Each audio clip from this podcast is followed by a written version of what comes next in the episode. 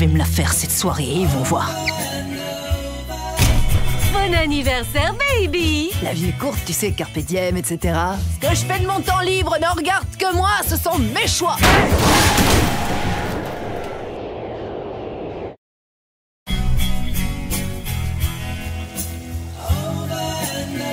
Bon anniversaire, baby Qu'est-ce que j'étais en train de faire? Quoi? Quoi tu Oh, parles? Je me casse d'ici. Bon anniversaire, y baby a quoi là-dedans Plus personne ne bouge, je vais descendre ces escaliers Oh non, ça fait chier, c'est carrément glauque.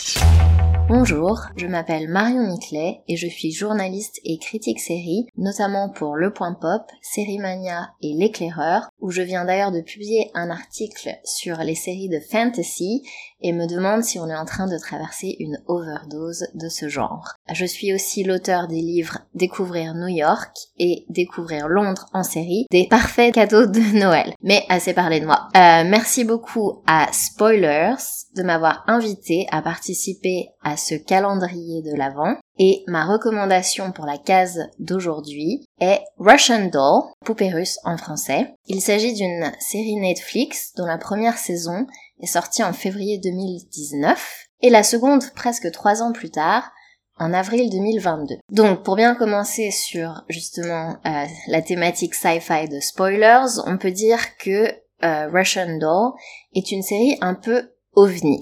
Elle a beaucoup surpris et beaucoup plu quand elle est sortie. Notamment pour un contenu Netflix, c'était un peu ce genre de série à la fois courte, efficace et pas tant que ça formatée pour euh, pour échapper à l'algorithme Netflix habituel, même si la série assume ses influences et je voudrais citer la créatrice et star Natasha Lyon ici. Vous la connaissez sans doute, elle a joué dans Orange is the New Black. Et donc, à propos de Russian Doll, elle dit Si la saison 1 c'était Groundhog Day, donc le film Un jour sans fin euh, avec Bill Murray, eh bien la saison 2 c'est plutôt Quantum Leap, donc la série Code Quantum en français. Donc ça vous donne une idée un peu du style de Russian Doll. Donc cette série a été co-créée par Natasha Lyon avec Amy Poehler, l'icône de la comédie aux États-Unis, et Leslie Headland, qui est la réalisatrice du film Bachelorette, sorti en 2012. Donc Natasha Lyon interprète la new-yorkaise Nadia Vulvokov.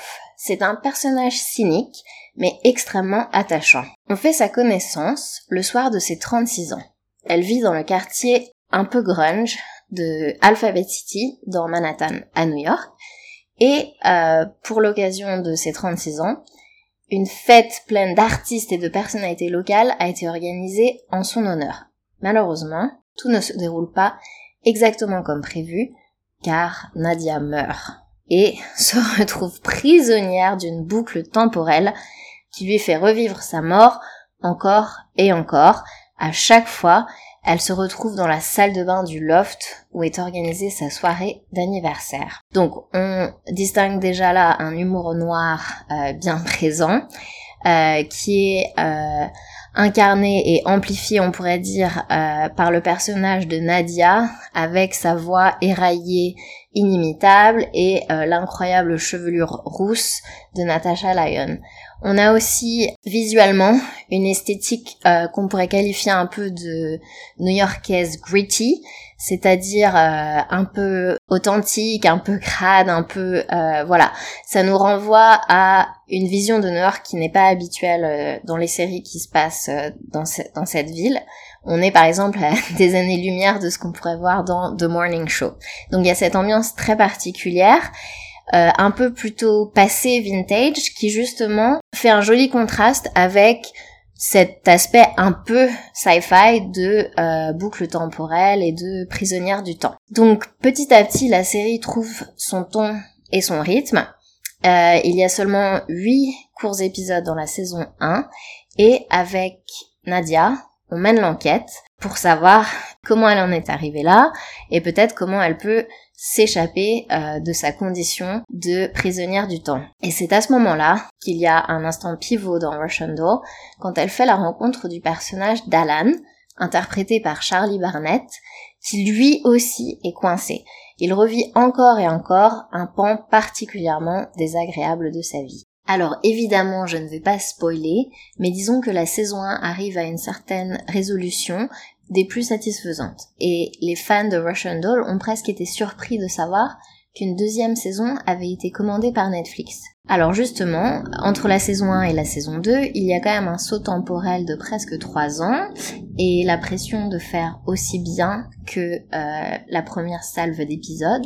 Donc on attendait cette, cette nouvelle livraison au tournant. La saison 2 contient 7 épisodes et encore une fois c'est une très belle réussite. Alors, dans cette saison 2, euh, Russian Doll prend un autre tournant euh, surréaliste, mais continue d'explorer euh, des thèmes plus sérieux comme l'identité, le regret et cette fois la maternité et le lien familial. En effet, alors que Nadia s'apprête ici à fêter ses 40 ans, et cette fois elle a prévu d'organiser une toute petite fête, elle n'est pas dupe, elle se retrouve à prendre le métro à New York, la ligne 6, qui, au lieu de traverser comme à son habitude euh, la ville du sud vers le nord, fait atterrir Nadia en 1982. Alors après avoir fait la rencontre en 1982 euh, d'un individu peu fréquentable qui a l'air de la connaître et de petit à petit se rendre compte qu'elle n'est plus à une époque où euh, Internet existe par exemple, Nadia finit par croiser son reflet dans un miroir et se rend compte que non seulement elle est donc revenue dans le passé, mais qu'elle est prisonnière, cette fois, du corps de sa mère. Donc sa mère, Leonora, qui est interprétée par euh, l'actrice new-yorkaise emblématique Chloé Sevigny et amie de Natasha Lyon. Et ce n'est pas tout, Leonora est enceinte et le bébé qu'elle porte est donc Nadia. Alors, nous voilà engouffrés dans une sacrée brèche métaphysique euh, Nadia réussit cependant à retourner en 2022 et décide euh, de voyager sur ce même train qui l'emmène vers le passé pour essayer de changer le cours des événements de euh, sa vie et de sa la vie de sa mère. Donc amateur de science-fiction, vous savez que ce n'est jamais une brillante idée de jouer trop avec le temps. Mais la saison 2 de Russian Doll nous amène dans beaucoup de, de directions intéressantes et on adore retrouver encore une fois cette ambiance new-yorkaise gritty mais ici euh, spécifique aux années 80 et il y a même une excursion à vers l'Europe, vers le bloc de l'Est, en Allemagne en 1962, euh, à travers la storyline du personnage d'Alan. Donc encore une fois, beaucoup d'humour noir, euh, une tonalité douce amère, et une réflexion sur le fait qu'il y a certaines choses euh, de la vie qui ne peuvent pas être changées et qu'il y a des événements qui arrivent sans que l'on puisse les contrôler. Donc peut-être rien de nouveau à l'horizon pour les habitués de séries fantastiques, mais Russian Doll, qui a été d'ailleurs récompensé de plusieurs Emmy, est vraiment une œuvre à ne pas rater, surtout que notre boule de cristal nous informe qu'une saison 3 se prépare. J'arrête pas de mourir et de revivre toujours la même soirée. T'as plutôt l'air en forme? Ouais. C'est douloureux non, je vais pas bien. J'en viens à me questionner sur ma santé mentale. On doit passer par l'escalier de secours. Sur l'escalier de secours Ah bah il faut que je modifie les prestations de mon annonce Airbnb si j'avais su. C'est quoi ton problème avec les escaliers? Oh, une longue histoire qui a impliqué plusieurs dizaines de morts. Ouais, c'est plus sûr comme ça. J'ai jamais tenu si longtemps.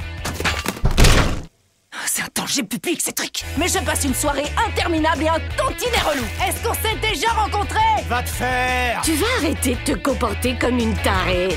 Tu fais quoi là? Tu veux que j'appelle mon gars à Bellevue? Il est sympa cet hôpital au moins. En tout cas, c'est celui qui est le plus proche de chez moi. Laissez-moi partir Je te regarde là en ce moment, guettant la mort à chaque coin de rue et tu es cette graine qui cherche son chemin vers le soleil. Est-ce que tu la portes encore en toi?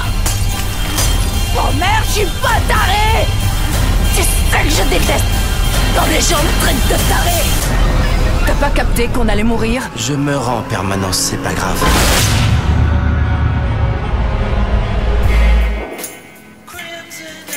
Ah non, y a pas moyen.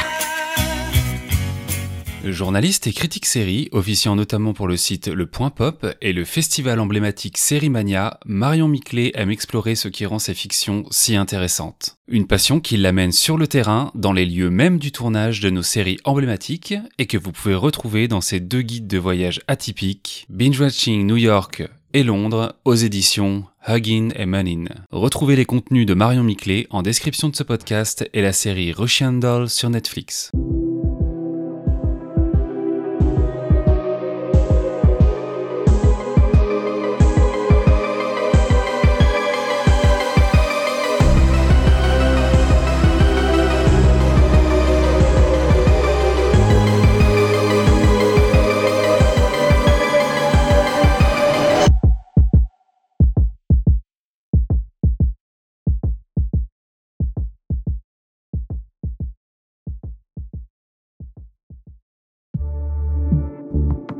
Bonus. Trax.